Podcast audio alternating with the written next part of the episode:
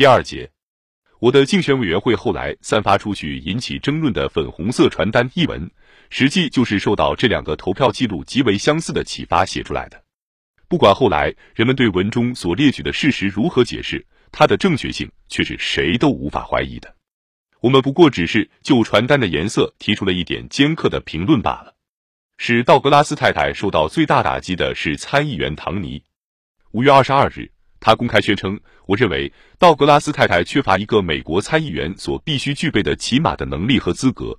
我看不出他会愿意，实际也没有能力埋头去做艰苦而乏味的工作，以便准备制定立法方案和使方案在国会获得通过。”谈到他在国会的投票记录时，他说：“道格拉斯太太为使苏联感到快慰，投票反对援助希腊和土耳其。”他在总统最需要他的支持和正应充分得到他的信任的关键时刻反对总统，结果道格拉斯太太在民主党初选中获得不到百分之五十的选票，博迪得到百分之三十，因为当时还允许向外党投票。我得到百分之二十的选票，在共和党那边我没有竞选对手，获票七十四万张，打破了初选的投票记录。这样一来，选举的局面就明朗了。我有一个团结一致的共和党支持我，而民主党经过痛苦的初选后，已四分五裂，萎靡不振了。海伦·加哈根在二十世纪二十年代是一个受欢迎的轻歌剧演员和百老汇的歌星。一九三一年，他和好莱坞最红的男主角之一梅尔文·道格拉斯结了婚。一九四四年，当洛杉矶第十四众议员选区的民主党众议员退休时，海伦·道格拉斯竞选该席位获胜。他在一九四五年一月进入众议院。道格拉斯太太是一个具有戏剧性的漂亮女人，社会上为她着迷的人不少，报界和娱乐业中仰慕她的也不乏其人。但说的客气些，她不是众议院中最受群众欢迎的人。通常，当众议院某两位议员相互竞争谋取参议院席位时，众议院的同事们一般总对两方都持友好态度，并且希望两人都成功。但这一次，甚至众议院中许多民主党人也告诉我，他们希望我能够击败海伦·道格拉斯。一九五零年的一个下午，我正在办公室工作，我的私人秘书多罗西·考克斯走进来说：“肯尼迪众议员来了，他想和你谈谈。”杰克·肯尼迪被请进来，我请他坐下。他从贴胸口袋里掏出一个信封。迪克，我知道你在进行一场非常艰苦的竞选。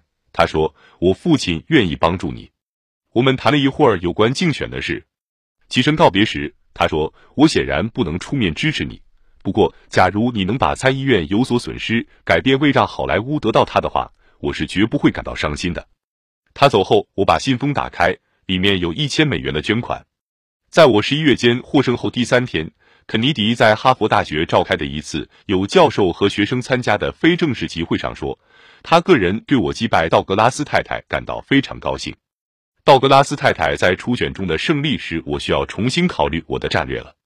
我原来的计划是为了跟唐尼竞选的，他是一位颇得人心的稳健派和地位牢固的在职议员。现在我却发现，我得和国会中的极左分子之一来竞选了，而且是一个女人。我知道，在批评道格拉斯太太时，一定不能显得粗野无礼，因而我感到最好的战略是让他的投票记录为我效劳。他和加利福尼亚的选民是不合拍的。只要我能防止他用难以对付的戏剧性手法把问题搞混，我几乎肯定会取胜。在整个竞选过程中，我一直死揪住他的过于激进的投票记录。我指出，他曾投票反对杜鲁门给希腊和土耳其军事援助，而这一点原是杜鲁门主义的根本。我自己便曾加以支持。对于联邦政府的雇员需要进行忠诚考核的各种法案，他也投票反对。而且他还是反对安全法案的十四个国会议员之一。根据这一法案，一切如原子能委员会一类的重要国防机构的领导人有权解雇不可靠的政府工作人员。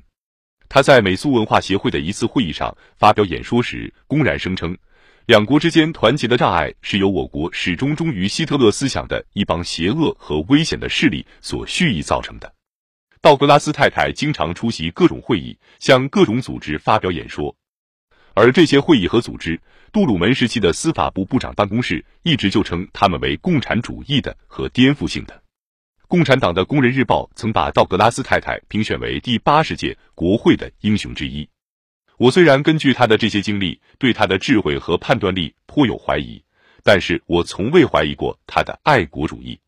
道格拉斯太太竞选时最愚笨的手法之一是企图指责我的投票记录实际上比他更亲共产党。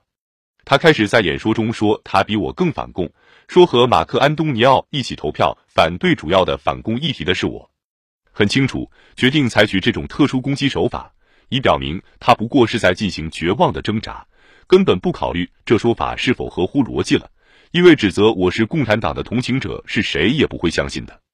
他对我的投票记录只做了粗枝大叶的调查，谴责我曾五次在一些主要问题上和马克安东尼奥投同样的票，这是他的又一个错误。在他提到的五次投票中有两次我并没有那样做，而他倒是那样做了。还有一次根本没有投票记录。至于其余两次，他是抓住了一些程序上的技术问题来歪曲记录。他指责我反对援助南朝鲜，而实际上我是支持的。说我投票主张把援助南朝鲜的计划削减一半，而实际上我是投票赞成一年援助，而不是分两年援助的方案。我在电台发表了全国性的演说，指责他的竞选班子散发的传单显然是一派胡言。我对他的指责逐一予以驳斥，并且再次质问他能不能举出一个例子来指出我歪曲了他的记录。他那一方在报纸的广告栏中登了一则回答。标题是你不该当假证人吗？在广告中醒目的出现这样一篇无赖、极为可笑的攻击言论：尼克松、马克安东尼奥的孤立主义。尼克松在外交政策上盲目愚蠢的记录，使共产党得到帮助和慰藉。在每一次重要投票中，尼克松都和共产党路线的执行人马克安东尼奥站在一起，反对美国击败共产主义的斗争。选举之前四个星期。十月十二日，加利福尼亚发表的一次民意调查表明，我的票数比道格拉斯太太领先百分之十二，尚有百分之三十二的票数未定。这一调查结果发表时，一定使道格拉斯太太阵营的人十分惊慌失措，因为在竞选进入最后一两周时，他对我的批评越来越变成恶毒的人身攻击了。他的一份用黄纸印的传单上印着“弥天大谎”，希特勒所发明，斯大林使之完善。尼克松加以利用，你们可挑了一个克里姆林宫喜欢的众议员。有一次，他对听众说：“一九四六年共和党暂时取得的成功，包括年轻人受到影响，穿上黑衬衫是短命的。”他还对一个记者说：“他恨共产党极权主义、纳粹极权主义和蒙特尼克松极权主义。”他说：“我是一个用吓唬别人的办法去让人投票的侏儒，并且常常把我叫做无聊的小人物。”旧金山纪事报在一则电讯中报道，道格拉斯太太称尼克松是狡猾的迪克。他警告他的听众，如果他们需要再来一次衰退，那就选尼克松吧。他指责尼克松在外交问题上同国会议员委托马克安东尼奥投同样的票，而那个纽约人是常常跟着共产党的路线走的。